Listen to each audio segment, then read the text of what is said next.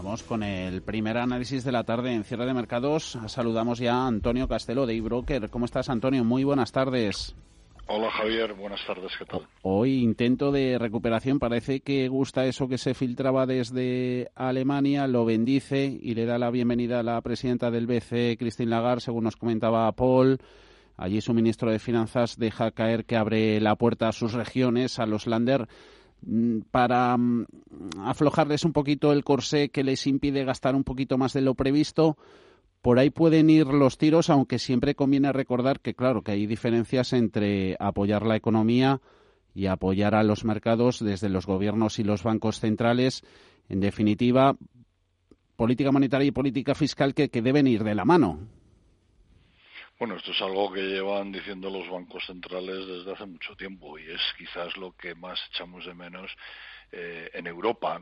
Al final, eh, aunque hablamos siempre de, Europa, Unión Europea, bla, bla, bla, pues eh, bueno, lo cierto es que, somos un montón de países, un montón de políticas fiscales diferentes, una más menos única política monetaria que no le va bien a todo el mundo y, bueno, y, esto es un poco, esto es un poco la, la situación. Sí, entiendo que, que bueno, que que estas medidas tanto de política monetaria como de economía fiscal tienen que venir eh, tienen que venir de la mano y al final no se trata ni, ni, ni de ser tan drásticos como hablamos siempre de los alemanes, que son, digamos, los más, eh, los, menos permisivos, por decirlo de alguna manera, ni ser tampoco tan lasos como, bueno, como quizás hemos sido en mm. el, en el sur de Europa. Mm. Como siempre, el término medio es el correcto, es difícil de alcanzar y difícil de llegar a un equilibrio.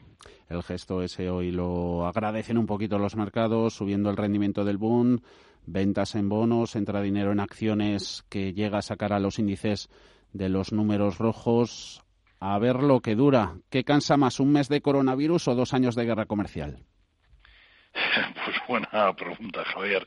La verdad es que ya no nos acordamos ¿no? de los episodios de, dudas y zozobras eh, generados por la guerra comercial, ¿verdad? Y fíjate que ha sido hace bien poquito. Y lo único que, que ha pasado es que, bueno, que se ha firmado una primera fase de acuerdos y todavía quedan muchas cosas por, por firmar, ¿no? Hace apenas unas semanas y no nos acordamos ya. Bueno, evidentemente, eh, como ocurre siempre en los mercados y en la vida y en el sector vuestro de la información, pues eh, lo, más inmediato, lo que más ocupa a los medios de comunicación es, la noticia que hay, ¿no?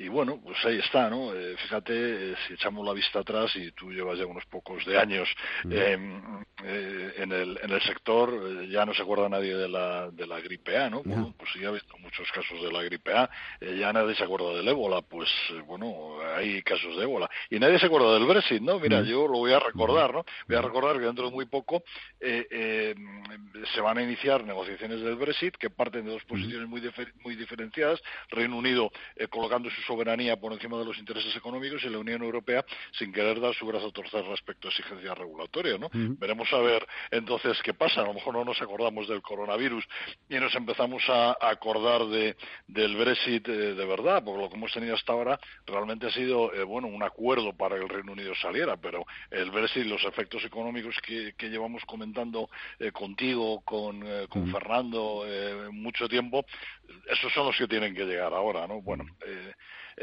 al final lo que ocurre es siempre, o sea, que lo, inmediato es en lo que nos fijamos y no nos acordamos de lo que ya ha pasado ni quizás de lo que tiene que, pasar. Y qué lejos queda también, Antonio, ¿verdad, verdad Grecia? Pero en el presente está ese COVID-19 presidenciales de 2020, de noviembre de este año, altas valoraciones en equity, mercado de bonos y temores de recesión. Por separado pueden suponer caídas. En su conjunto, dan el resultado de lo que vivimos el lunes, vivimos ayer y veremos hoy?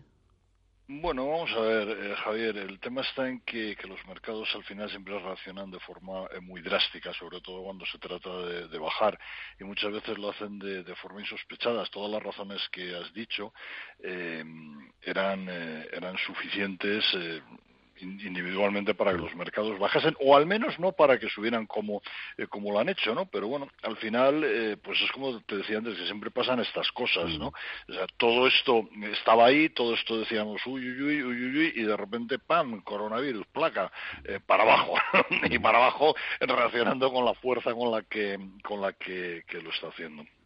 Picamos a precios más bajos o esperamos unos días pues mira, vamos a ver, eh, eh, ahí una realidad y es que es verdad que, bueno, existe el riesgo de que, de que el virus se extienda, que aumente el número de muertes eh, bueno, y aquí va a haber un efecto sobre la economía mundial que va a depender de varios parámetros, ¿no? El primero, el grado de contagio del virus, cuanto más contagioso sea, pues más miedo va, a haber, ¿no? Eh, la mortalidad del virus parece que, en porcentaje no es tan alta como algunos otros episodios que hemos tenido antes, pero bueno, eh, ahí está, ¿no? También intervendrá la velocidad con la que un medicamento o vacuna pues pueda llegar al mercado, también habrá que tenerlo en cuenta. Eh, luego, la importancia económica de la, de la región donde se produce el virus, ¿no? Fíjate, el ébola que hemos mencionado antes, desde 2014-2016, que es mucho más contagioso y mortal que, que fue el SARS o el virus actual, se produjo en África, en una región sin importancia económica y alejada de las principales economías. Eso, pues bueno, pues la afectación al mercado eh, lo redujo, ¿no? Vamos a tener unas semanas donde va a primar la aversión al riesgo. Es evidente, en episodios anteriores, por ejemplo, pues eh, prácticamente fueron seis meses lo que, lo que se tardó en estabilizar el mercado. Pero fíjate, esta mañana veía un, cuadro muy curioso, ¿no? Donde veíamos, bueno, eh, qué pasó seis meses después, por ejemplo, eh, del SIDA de junio del 81. Vosotros eres muy pequeños, yo me acuerdo vagamente de ello. los mercados habían caído un 6%.